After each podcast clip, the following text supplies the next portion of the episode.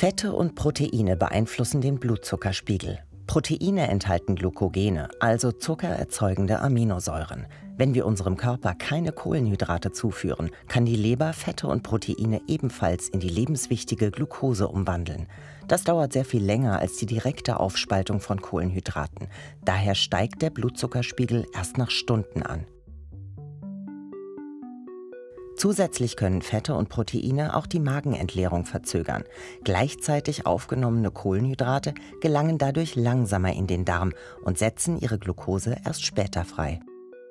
Der Blutzuckerspiegel steigt moderater an.